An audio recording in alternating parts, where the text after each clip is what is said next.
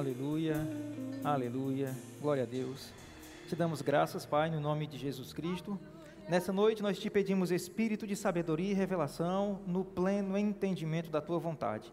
Queremos estar iluminados, esclarecidos, cheios da forte compreensão de Cristo nosso Senhor. Para isso nós abrimos o coração e inclinamos o ouvido para as tuas verdades. Te agradecemos por uma noite de crescimento e edificação tua palavra nos alimentará, seremos instruídos por teu Espírito. Te damos graças por todas as tuas bênçãos em nossas vidas, no nome de nosso Senhor Jesus. Quem concorda diz amém. Pode sentar. Obrigado, pessoal do louvor. Aleluia. Glória a Deus. Boa noite, irmãos. Graça e paz. Amém. Antes de qualquer coisa, eu quero agradecer a oportunidade ao pastor Tiago. É um prazer, é um privilégio estar aqui tocando o teu coração com a palavra de Deus. Amém? Hoje eu quero falar, irmãos, sobre o bom pastor e a boa ovelha. Quantos aqui têm uma expectativa no pastor? Glória a Deus. Quantos têm sido uma boa ovelha? A Bíblia, irmãos, fala o papel do bom pastor e a Bíblia também fala o papel da boa ovelha. E eu peço que você abra sua Bíblia em Efésios no capítulo 4. Aleluia. Carta de Paulo aos Efésios, capítulo 4.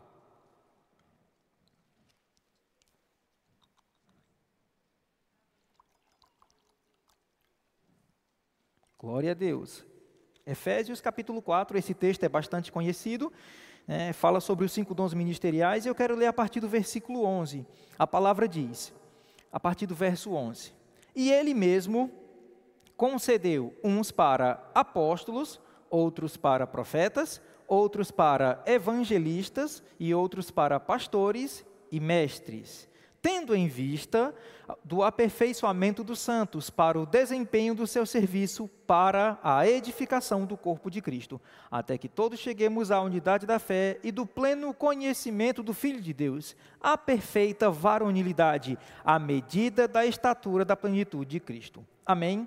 Glória a Deus. Eu sei que é suficiente falar essa leitura. É, como você percebeu, irmãos, Deus ele está tão interessado em teu crescimento, em teu progresso, em teu amadurecimento espiritual, que para isso ele colocou na igreja, ele providenciou. A gente observa aqui nessa passagem, ele providenciou cinco unções distintas, cinco dons ministeriais. Para quê? Para que quando o cristão exponha a vida a essas cinco unções, haja um crescimento espiritual. Esse texto por si só mostra a provisão de Cristo para a igreja, o que ele providenciou para o teu crescimento. Posso ter um amém? Esse texto mostra, irmãos, o interesse de Deus em que nós cresçamos espiritualmente. E como nós sabemos, para quem já fez o rema, as matrículas estão abertas ainda? Não estão mais, né? Já ia, mas fica para o próximo ano. O crente não deixa, de, não deixa de receber, ele recebe depois, né? Se você deixou para receber depois, se, se matricula no próximo ano. Como sabemos, são cinco unções, cinco dons ministeriais. E o interessante, irmãos, é que dos cinco dons ministeriais, apóstolo, profeta, evangelista, pastor e mestre, o dom ministerial que mais dedica tempo em prol do crescimento dos cristãos são os pastores. Graças a Deus por alguns aleluias. Você perdeu uma oportunidade. Irmãos, diante de qualquer adversidade necessidade, diante de uma situação, no teu casamento, quem você chamou para celebrar o casamento? Aquele escritor famoso ou o teu pastor? Na morte de um ente querido, quem você convidou para o velório? Aquele palestrante conhecido ou o teu pastor?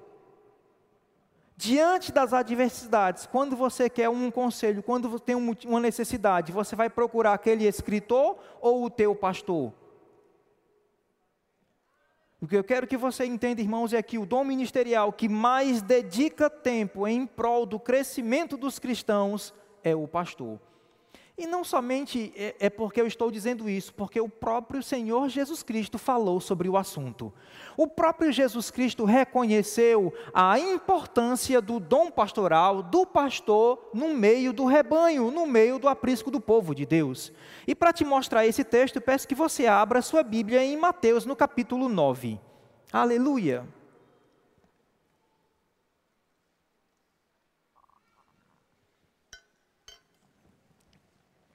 Evangelho de Mateus, capítulo 9.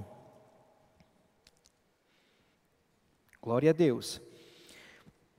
De que adianta um evangelista fazer uma cruzada e um milhão de vidas, de novas vidas, se converterem a Cristo se não tiver pastores para pastorear? De que adianta um apóstolo estabelecer 100 novas igrejas, 200 novas igrejas, se não tiver pastores para pastorear?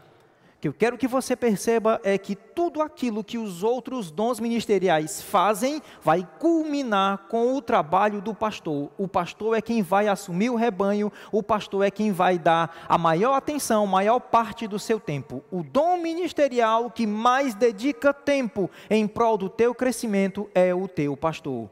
Diga eu, meu pastor. Olha só o que Jesus Cristo ele falou. Mateus capítulo 9, versículo 35 diz: e percorria Jesus todas as cidades e povoados, ensinando nas sinagogas, pregando o evangelho do reino e curando toda sorte de doenças e enfermidades. Vendo ele, Jesus, as multidões, compadeceu-se delas, porque estavam aflitas e exaustas, como ovelhas que não têm profeta. A minha versão é revista e confundida, né? Como é, ovelhas que não têm um apóstolo, como ovelhas que não têm um mestre, como ovelhas que não têm o quê? Como ovelhas que não têm o quê? Vamos dar continuidade, depois eu quero explicar.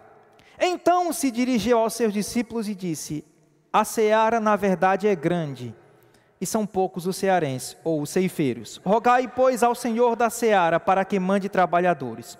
O que eu quero que você entenda, irmãos, é que o próprio Jesus Cristo, ele percebeu a necessidade do dom pastoral, do ofício pastoral.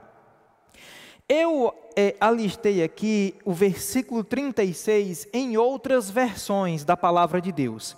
Na versão revi, revisada diz: Vendo ele as multidões, compadeceu-se delas, porque andavam desgarradas e errantes, como ovelhas que não têm pastor. Tem outra versão que diz: Vendo a multidão, ficou tomada de compaixão, porque estava enfraquecida e abatida, como ovelha sem pastor. Na nova Bíblia viva diz: Ao ver as multidões, ficou com pena delas, porque estavam aflitas e desamparadas, como ovelhas sem pastor.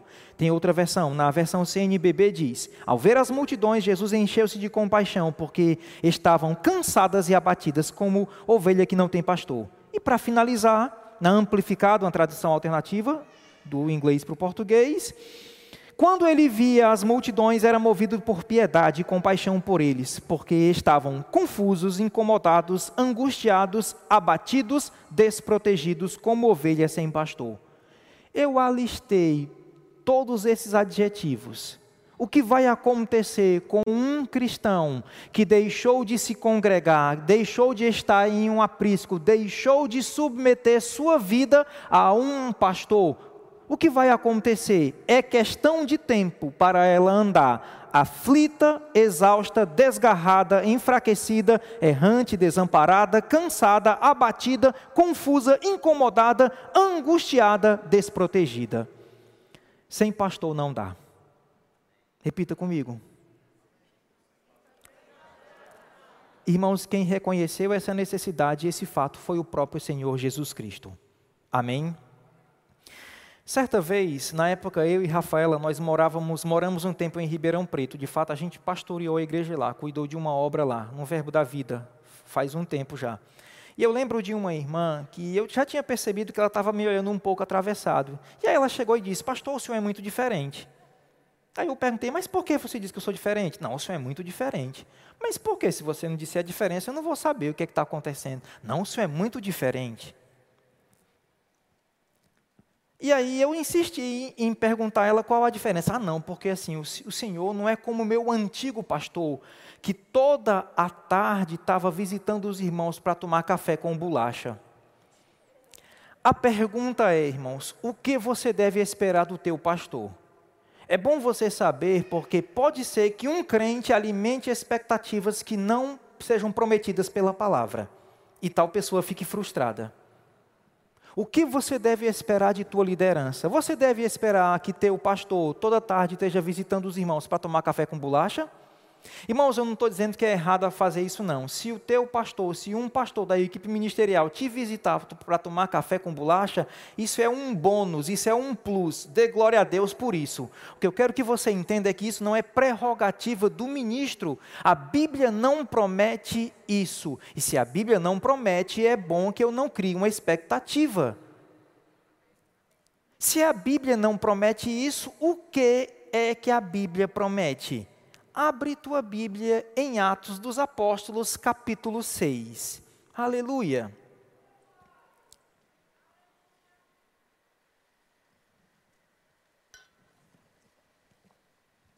Atos dos Apóstolos, capítulo 6.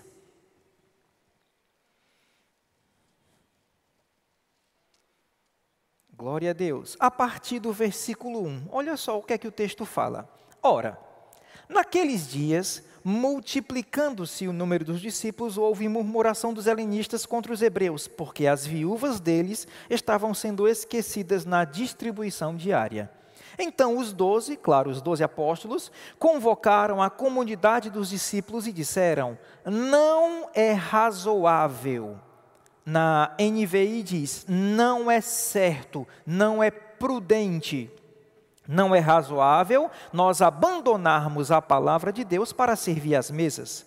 Mas, irmãos, escolhei dentre vós sete irmãos de boa reputação, cheios do Espírito Santo e de sabedoria, aos quais encarregaremos deste serviço. E quanto a nós, os ministros, nos, é, é, nos consagraremos à oração e ao ministério da palavra.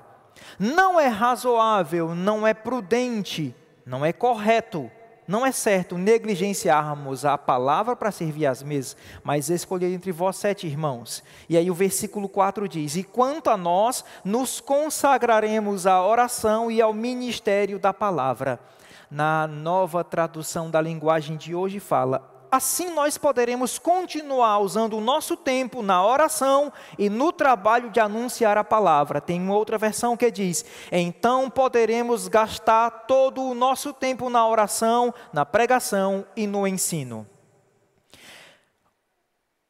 O que eu devo esperar da minha liderança? Que eles sejam homens e mulheres consagrados na palavra e na oração. Para quê? Para que quando eles estejam aqui, ministrem a palavra e possam te alimentar, te confortar, te pastorear, cuidar da tua vida, te exortar quando necessário. Certa vez, de fato foi em 2016, eu estava ensinando uma matéria do Rema lá em João Pessoa.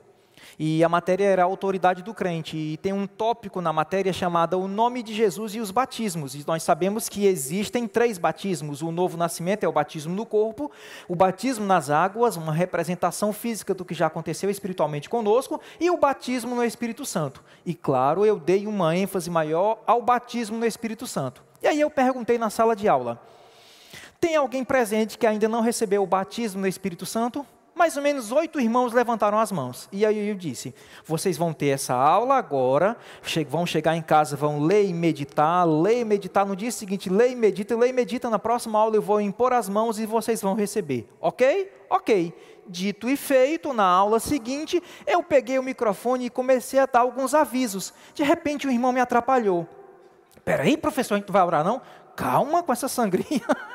a gente vai orar. Foi o primeiro a receber só encostei os três dedos na testa do irmão. Ele começou a pipocar falando em línguas. Brá, brá, brá, brá. Eu não estou orando, não, estou só simulando. Terminou a aula, estou falando a importância dos ministros serem consagrados na palavra e na oração. Não estou fugindo do assunto. Terminou a aula, esse mesmo aluno veio conversar comigo, dizendo: Professor, graças a Deus, porque o Senhor ensinou a palavra, porque eu sou crente há 47 anos e não tinha o batismo no Espírito Santo. E eu te pergunto: faz diferença na vida de um cristão 47 anos com ou sem o batismo no Espírito Santo? E como faz? Agora, por que eu perguntei a ele, mas por que isso aconteceu? Porque eu ouvi de púlpito. Irmãos, eu não estou criticando aquele ministro. Se, é, é, é, eu não sei se ele teve ou não tempo para estudar a palavra, eu só sei que o motivo pelo qual ele ouviu incredulidade foi uma inabilidade em se, em se ministrar a palavra de Deus. Porque os ministros devem ser consagrados na palavra e na oração, para que quando eles estejam aqui possam tocar a tua vida, te alimentar, te apacentar. É essa a expectativa que você deve ter para com a tua liderança. Posso ter um amém? É lamentável, irmãos. Eu já constatei isso. É lamentável, mas tem muitos crentes incrédulos como resultado de uma mensagem confusa. O que significa isso, professor Marcelo? Crente incrédulo é aquela pessoa que crê que vai ser arrebatada, mas ela não crê que antes de ser arrebatada é a vontade de Deus curá-la. Crê numa parte do evangelho, mas não crê na totalidade. Sabe por quê? Por causa de uma mensagem equivocada, por causa de uma falta de habilidade em se ensinar a palavra de Deus. É aquela pessoa que crê que vai subir, ela crê que Cristo perdoou os seus pecados, mas ela não crê que é a vontade de Deus suprir suas necessidades. Crê numa parte do Evangelho, mas não crê na totalidade. É um crente incrédulo. Aleluia. O que nós devemos esperar de nossa liderança? Que sejam homens e mulheres consagrados na palavra e na oração. Amém? Claro, irmãos, existem outras responsabilidades que pesam sobre os pastores, sobre a equipe ministerial. Existem. E o próprio Jesus Cristo, irmãos, ele nos deu a dica do bom pastor. Abre tua Bíblia em João, no capítulo 10.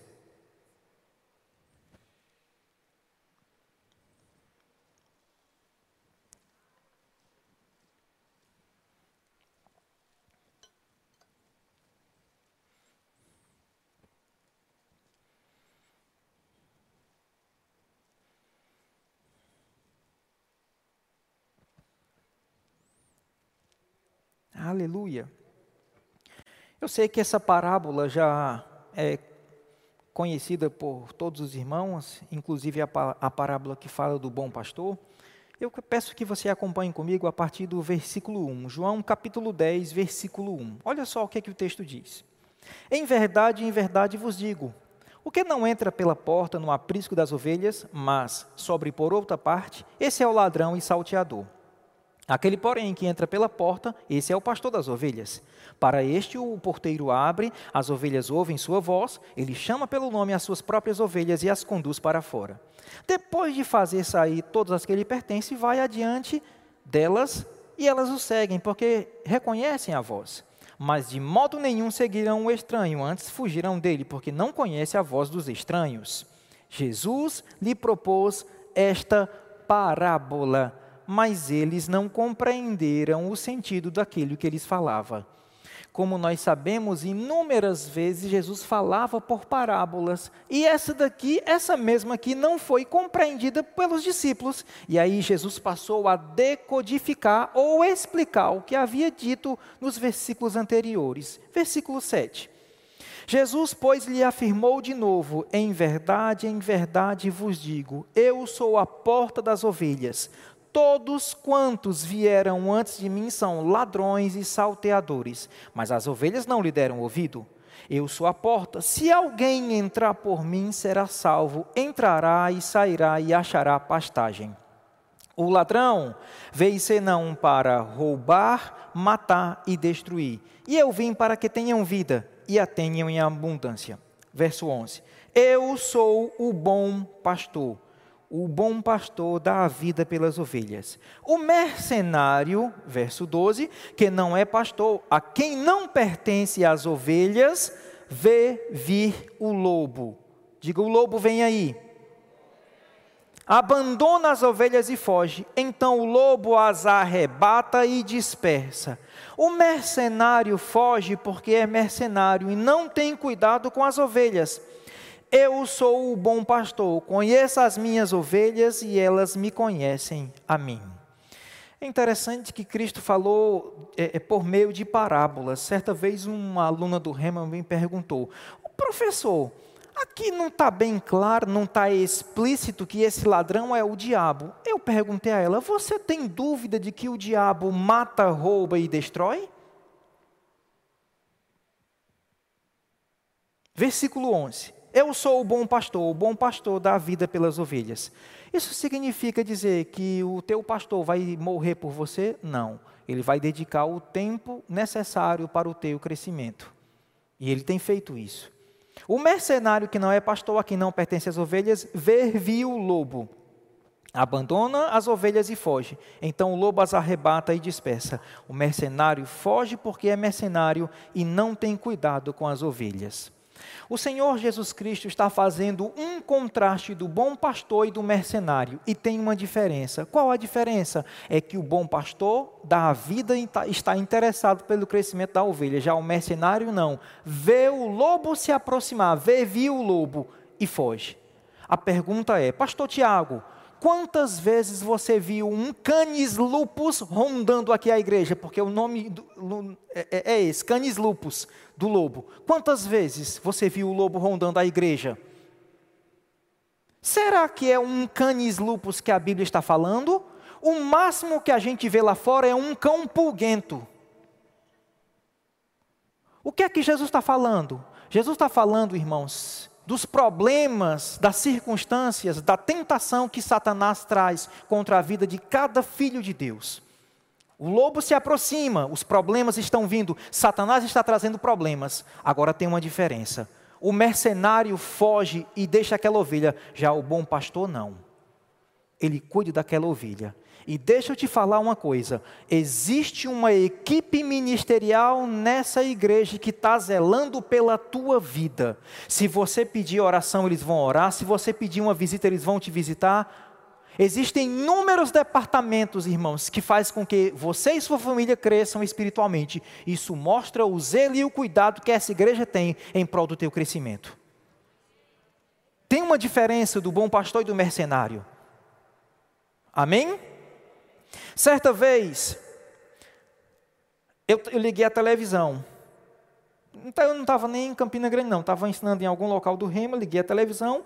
Eu tenho o hábito de procurar alguma pregação é, cristã para alguma mensagem. De repente, eu sintonizei numa, numa frequência lá, né, na, na, televisão, e comecei a ouvir uma pregação lá. Aí eu comecei a pensar: peraí, esse local não tem um departamento infantil não tem uma igreja de crianças, não tem um departamento de jovens, não tem um departamento de adolescentes, não tem um departamento da melhor idade. Esse povo está interessado em quê?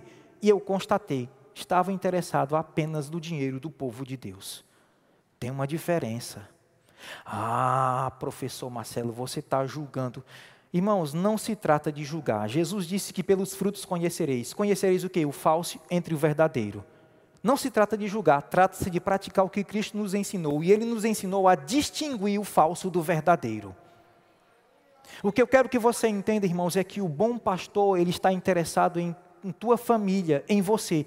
Como é que está o teu casamento, como é que estão tá as tuas finanças, como é que está a tua vida, como é que está a tua consagração. Esse é o papel do bom pastor. Já o mercenário não, não quer saber como é que estão tá os filhos, não quer saber como é que está a família, não, não quer saber de nada, só quer saber do dinheiro tem uma diferença e agradeça a Deus porque você congrega em um local, em uma igreja que está interessado no teu bem-estar em todas as áreas da tua vida. É o papel do bom pastor. O bom pastor vê o lobo se aproximar e não foge, ele vai te ajudar, ele vai orar por ti. E deixa eu é, é, falar novamente: esse lobo não, não é um, um, um, um, cão ou um lobo real, não. São os problemas que estão cirandando nossa vida. Mas fica tranquilo, porque existe todo um suporte, uma equipe que está aqui em prol do teu crescimento. Amém? Diga eu amo meu pastor. Aleluia. Muitas vezes, alguma, acontece isso, algumas pessoas nem se dão conta da carga emocional que pesa sobre os ombros do pastor. Muitas vezes a gente não está a par disso. É, recentemente, quando eu falo recentemente, me refiro a alguns anos, é que foi classificado na, numa, numa é, categoria de, de profissão no Ministério da, do Trabalho, no NIT, a, a, a classificação de pastor, ministro de fé religiosa, porque anteriormente não tinha. Você concorda comigo que um policial trabalha com um estresse, com uma carga emocional, sim ou não? Um cirurgião trabalha com uma carga emocional, sim ou não? Pois fique certo também, meu querido, de que o pastor, ele trabalha com uma carga emocional. Eu não tenho ideia de quantos membros se congregam aqui? Por aproximação, mais ou menos, pastor Tiago, quantos membros estão aqui congregados? Do, dois mil membros, duas mil pessoas, pois fique certo de que a responsabilidade por duas mil vidas é ou não é uma carga emocional? Sim ou não? É. Muitas vezes não, nós não nos damos conta disso. Muitas vezes acontece de um pastor da equipe ministerial atento com uma família, preocupado, um irmão fala: Oi, pastor. Ele não presta atenção, porque não, não é porque ele não quer, é por causa da preocupação. E aí o membro pensa: Meu Deus, o pastor, ele nem olhou para mim. Eu acho que esse homem não é um pastor, não. Irmãos, a questão é que muitas vezes ele entra aqui preocupado, pensando, é, é, orando por uma família que está prestes a se dissolver. Que eu quero que você entenda isso, irmãos, é que pesa uma responsabilidade, uma carga emocional, sim, pressões na vida do pastor. Posso ter um amém? Ah, professor Marcelo, já sei. Pode ficar tranquilo, eu vou tratar meu pastor como um anjo. Não faça essa maldade. Se eu chegar num canto e alguém disser, professor, nós vamos te tratar como um anjo, eu fico preocupado. Sabe por quê? Porque anjo não descansa, não tira férias, não come, não paga contas. Não trate o seu pastor como anjo, trate como gente que tem necessidades. Amém? Eu creio que eu já falei bastante sobre o, o, o bom pastor. Agora eu vou falar sobre a boa ovelha. Abre tua Bíblia em 1 Coríntios capítulo 9.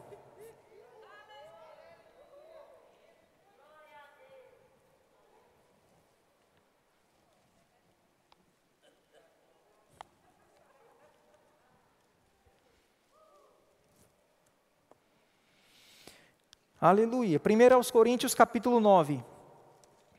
Quem encontrou, diga eu amo meu pastor.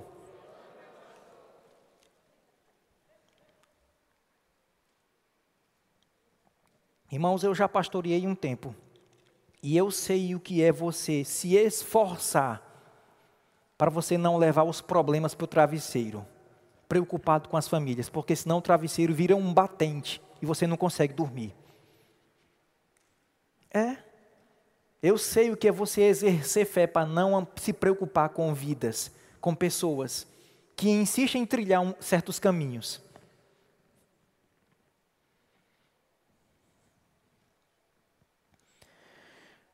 Glória a Deus. Já falei sobre o bom pastor e agora vou falar sobre a boa ovelha. Quais as expectativas você deve ter para com a sua liderança? Eu falei. E agora, quais as expectativas a igreja tem para com cada filho de Deus que aqui se congrega? Amém? É interessante que nesse texto de 1 aos Coríntios, capítulo 9, Paulo ele vem falando, argumentando o seu direito como ministro. Quatro vezes ele usa a expressão direito ministerial, ou direito. E de fato, irmãos, é essa a passagem que nós encontramos Paulo argumentando, ensinando sobre o dízimo no Novo Testamento. O que faz com que alguns cristãos não encontrem o dízimo no Novo Testamento, essa palavra, essa proparoxítona, dízimo no Novo Testamento, é porque Paulo, nessa passagem, ele deixou de usar a palavra dízimo e falou sobre outra palavra, e falou sobre direito ministerial. Houve uma mudança, ele tirou essa nomenclatura, frase, fraseologia ou, ou terminologia, dízimo, e colocou o direito ministerial. Mas é interessante que é justamente nessa passagem que Paulo cita os textos do Antigo Testamento que falam sobre o dízimo. Se no Novo Testamento Paulo cita passagens do Antigo se referindo ao dízimo, é porque Paulo está trazendo as realidades lá do Antigo para o Novo. Posso ter um amém? Olha só, versículo 1. Entenda que Paulo vem fazendo argumentações, ele vem fazendo perguntas retóricas, tendo a resposta óbvia como sim. Não sou eu porventura livre? Sim. Não sou apóstolo? Sim. Não via Jesus o nosso Senhor? Claro que viu. Por acaso não sois frutos do meu trabalho no Senhor? Claro que são. Se não sou apóstolo para outros, certamente o sou para vós outros, porque vós sois o selo do meu apostolado. A minha defesa perante os que me interpelam, e no grego fala investigam, questionam, é esta: Não temos nós o direito de comer e beber?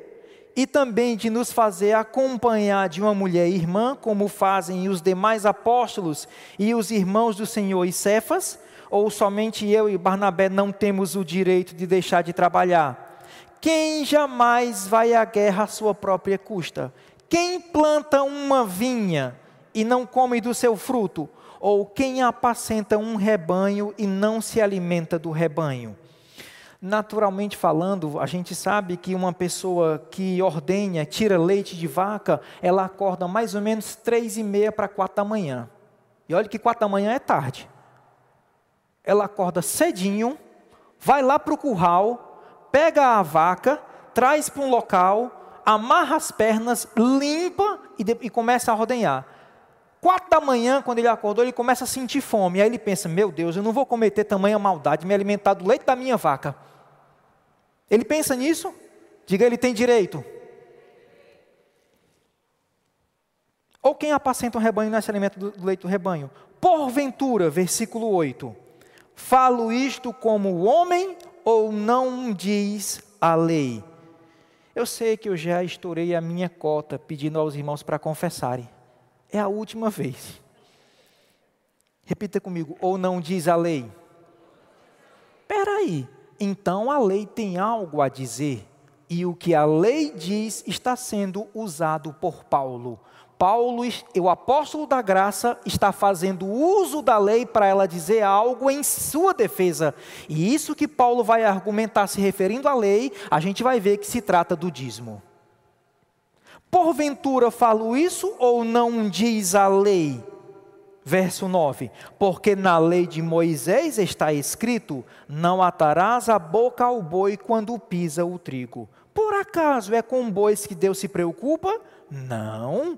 Ou é seguramente que ele diz por nós, que a lei diz por nós? Certo que é por nós que está escrito: Pois o que lavra, cumpre fazê-lo com a esperança e o que pisa o trigo, faça-o na esperança de receber a parte que lhe é devida. Versículo 11: Se nós vos semeamos as coisas espirituais, será muito de vós recolher bens materiais.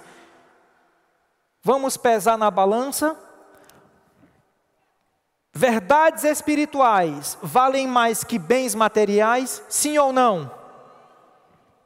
Certa vez Deus tratou comigo. Olha só esse texto. Algumas pessoas perguntam: eu não sei porque todo culto se tira dízimo e oferta. Eu acho assim por mim mesmo que só era para tirar dízimo e oferta uma vez por mês. Esse texto explica. Todo culto você recebe valores espirituais, verdades espirituais. Não é muito colher de vós bens materiais. Não é. Esse texto explica. E Deus tratou comigo. Toda vez que você receber verdades espirituais, não é muito você semear bens materiais. Se nós vos semeamos coisas espirituais, será muito recolhermos de vós bens materiais? Versículo 12. Eu estou me preparando para finalizar. Você sabe que quando um pregador fala isso, tem mais 45 minutos, viu? Não, irmãos. Se outros participam desse direito, não temos nós em muito maior medida? Entretanto, não usamos desse direito. Antes, suportamos tudo para não criarmos qualquer obstáculo ao Evangelho de Cristo. Verso 13: Não sabeis Claro que eles sabiam, é uma pergunta retórica, eles já estavam inteirados dessa verdade. Não sabeis vós que os que prestam serviços sagrados do próprio templo se alimentam e quem serve ao altar tira o seu sustento? Não sabeis vós que os que prestam serviço sagrado do próprio templo se alimentam e quem serve ao altar do altar tira o seu sustento? Assim ordenou o Senhor aos que pregam o Evangelho que vivam do Evangelho. Eu quero enfatizar o versículo 13, fazendo um link com a passagem do Antigo Testamento a qual Paulo se baseia para citar isso. Abre tua Bíblia em Números, no capítulo 18.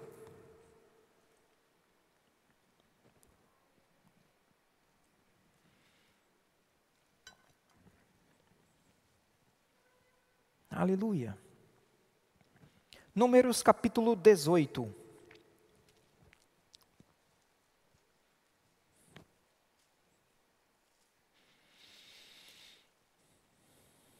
E antes de fazer a leitura, eu quero fazer esse link. Eu vou ler o versículo 13 de 1 aos Coríntios 9 e logo vou passar a ler Números 18, 21. Ok? Números capítulo 18, versículo 21. Mas antes eu vou ler 1 aos Coríntios 9, 13. Não sabeis vós que os que prestam serviço sagrado do próprio templo se alimentam e quem serve ao altar do altar tira o seu sustento? Versículo 21 de Números 18. Aos filhos de Levi dei todos os dízimos. Já estourei minha cota mesmo, diga comigo dízimos. Por herança pelo serviço que prestam. Não sabeis vós que os que prestam serviço sagrado pelo serviço que presto, pelo serviço da tenda da congregação.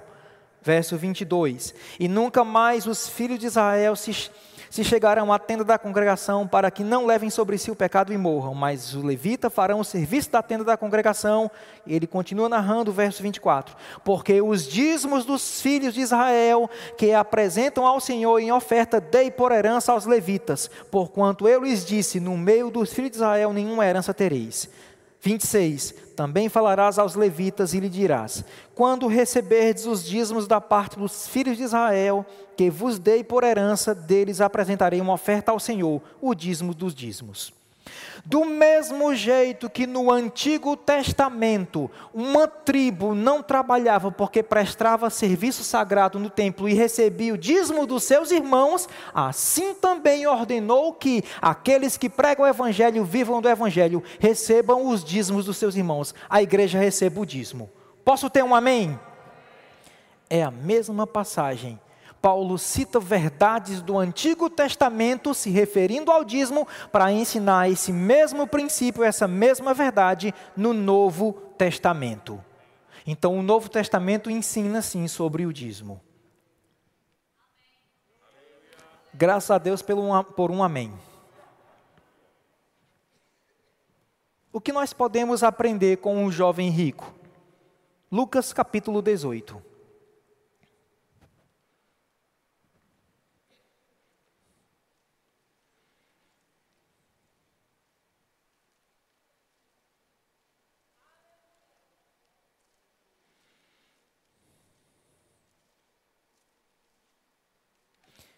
Uma das grandes verdades que eu aprendi logo quando eu me converti foi que Jesus Cristo era o meu Senhor. Amém? O que nós podemos aprender com esse jovem rico? Lucas capítulo 18, a partir do verso 18. Certo homem de posição perguntou-lhe: Bom mestre, o que farei para herdar a vida eterna? Respondeu-lhe Jesus: Por que me chamas bom? Ninguém é bom senão Deus. Sabes os mandamentos? Não adulterarás, não matarás, não furtarás, não dirás falso testemunho, honra o teu pai e a tua mãe? Replicou-lhe ele: Tudo isso tenho observado desde a minha juventude. Como a gente diz no Nordeste, engatinhando o homem já praticava essas coisas. Ouvindo Jesus, disse: Uma coisa ainda te falta. Vende tudo que tens, tudo que tens, dá aos pobres e terás um tesouro no céu. Depois vem e segue-me. Mas ouvindo ele estas palavras, ficou muito triste, porque era muito rico. É, o que nós podemos aprender com esse jovem rico? Chega diante de Jesus e pergunta o que ele deve fazer para herdar a vida eterna. Bom mestre, Aí Jesus respondendo diz: Por que você me chama de bom? Eu só sou bom porque tenho comunhão com Deus que é bom. A minha bondade é o resultado de Deus. Conhece os mandamentos? Quais? E aí é interessante que Jesus deixa para citar o principal mandamento por último. Quando a gente olha o decálogo, os dez mandamentos, a gente vê que propositalmente Jesus falou o principal por último. Ele, ele falou os outros logo no começo. Conhece os mandamentos? Não matarás, não adulterarás, é, é, honra teu pai e a tua mãe, não levantará falso testemunho. E aí começou a falar, o jovem, tudo isso tem praticado. Falta algo. Aí Jesus cita o principal mandamento por último: pega todos os teus bens, vende e dá aos pobres e me segue. Em outras palavras, ama mais a Deus do que a riqueza. Só que o jovem amava mais a riqueza do que a Deus, por isso não deu e não seguiu a Jesus. A Bíblia diz em Hebreus que Jesus Cristo é o mesmo ontem, hoje e eternamente. Isso significa dizer que o que Jesus Cristo fez, Ele pode fazer e fará. Se Jesus Cristo chegou para um homem e disse: Eu quero que você dê tudo que tem e me siga, Ele pode muito bem chegar para você e dizer: Eu quero que você pegue todos os seus bens, venda e dê para a igreja e me siga. Sim ou não? Ele é Senhor. Eu vou usar o Maneco como exemplo. Imagina só, Maneco, Jesus Cristo aparece. Manuel Dias. Quero que você é, pegue tudo que você tem, dê para a igreja e me siga. Quando eu falo isso, irmãos, eu sei que cada ministro que dedicou a sua vida, que consagrou a sua vida, já segue a Cristo. Sim ou não? Mas ilustradamente falei de Maneco. Mas vamos supor que Jesus Cristo apareça para você. Irmãos, o que eu quero que você entenda é que Ele é Senhor e Ele tem o direito de falar o que você deve fazer com a sua vida. Sim ou não? Ele é Senhor. A Bíblia diz em 2 Coríntios que ele morreu por todos, para que todos os que vivem não vivam para si, mas para ele que por nós morreu e ressuscitou. Ele, como Senhor, tem todo o direito de dizer o que a gente vai fazer, deve fazer com a nossa vida, com o nosso dinheiro. Ai, tomara que o professor Marcelo não aponte o dedo para mim nem me chame. Irmãos, talvez Jesus não queira que você dê tudo. Eu já falei sobre isso. Se Jesus Cristo aparecesse a mim falando, Marcelo, eu quero que você pegue tudo que você tem e dê para a igreja. Eu não tenho muita coisa não, mas eu ia orar um bocado. Ia conversar com Rafaela, ia conversar com Emanuel e a, a, a menina, a Eduarda, que está no ventre de Rafaela, ia saber depois. Mas eu ia explicar tudo, porque realmente não é fácil dar tudo. Não é fácil dar tudo. É compreensível quando Jesus Cristo pediu tudo e o homem não deu. O que é uma falta de absurdo é quando a Bíblia fala sobre 10% e o crente não dá. É um apego maior, é uma idolatria maior. Porque o homem não deu porque era tudo. Talvez não seja a vontade de Deus que você dê tudo, mas a Bíblia fala sobre 10% da tua vida.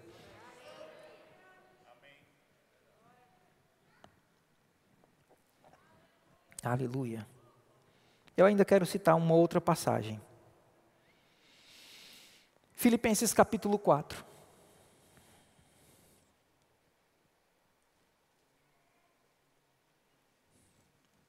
Existem inúmeras passagens, irmãos, que ligam o semear, o contribuir, o ser fiel a Deus nessa área financeira e recompensas.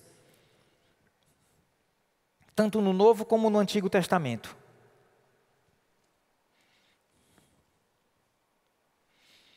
Aleluia.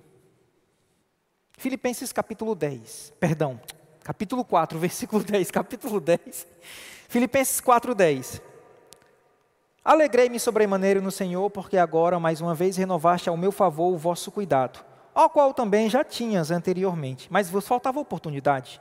Digo isto não por causa da pobreza, porque aprendi a viver contente em toda e qualquer situação, tanto se está humilhado como também ser, honra, ser, ser honrado.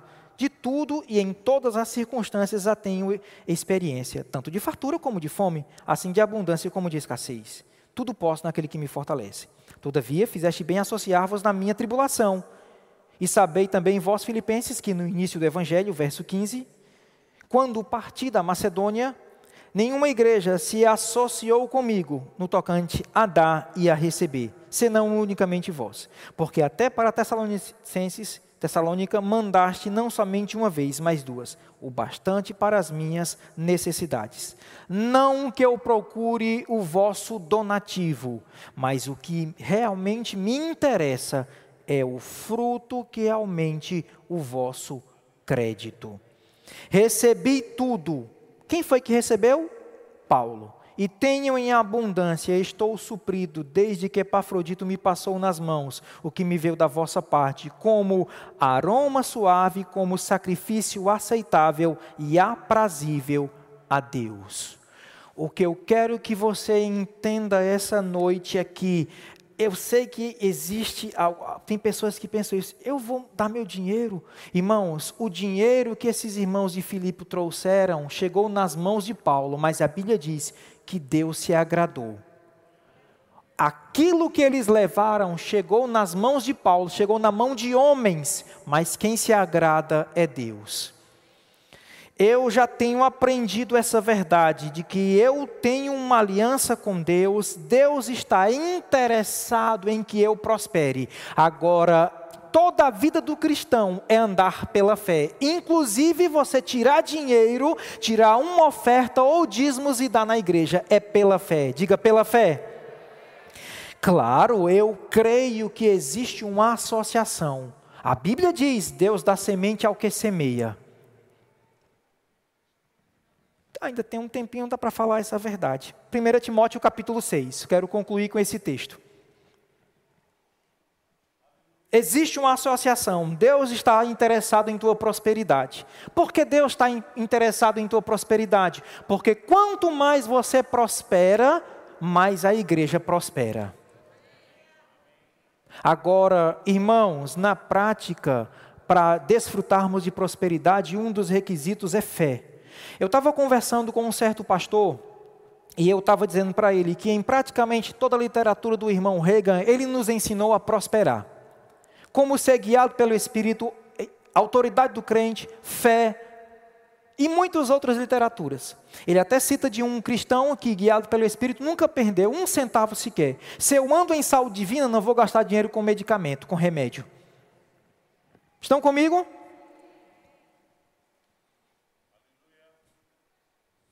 Primeira Timóteo capítulo 6, versículo 17.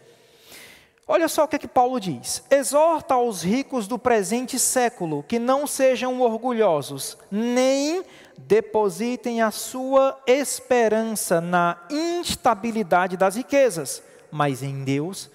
Em quem deve estar em nossa confiança, nossa esperança? Em Deus, que tudo nos proporciona ricamente para o nosso aprazimento, ou como outra versão diz, para a nossa alegria que pratiquem o bem, sejam ricos de boas obras, generosos em dar e prontos a repartir, que acumulem para si mesmos tesouro, sólido fundamento para o futuro, a fim de se apoderarem da verdadeira vida.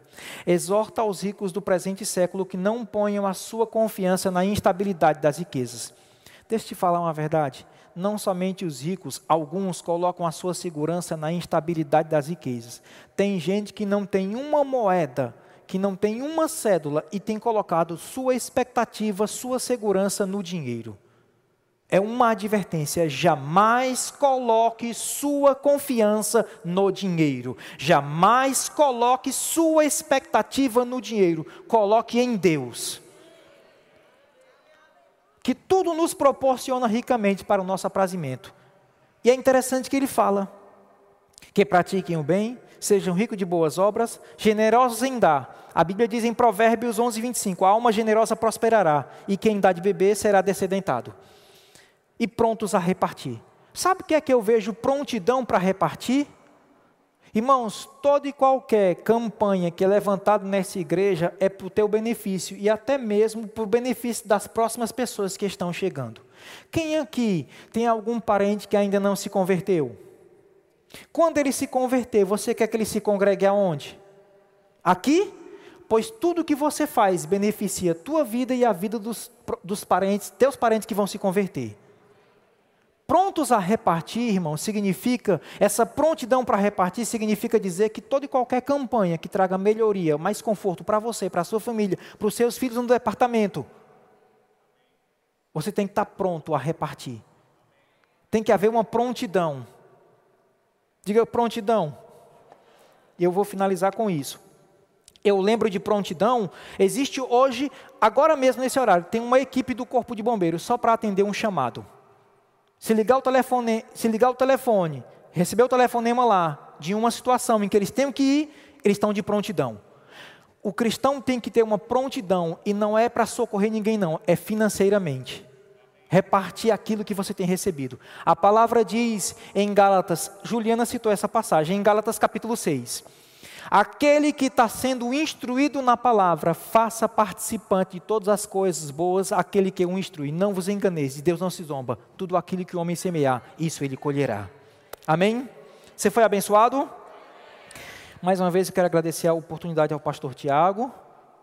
Amém? Irmãos, não perde a oportunidade de ser um praticante da palavra e abençoar a vida de muitas pessoas contribuindo nessa igreja. Amém? Glória a Deus.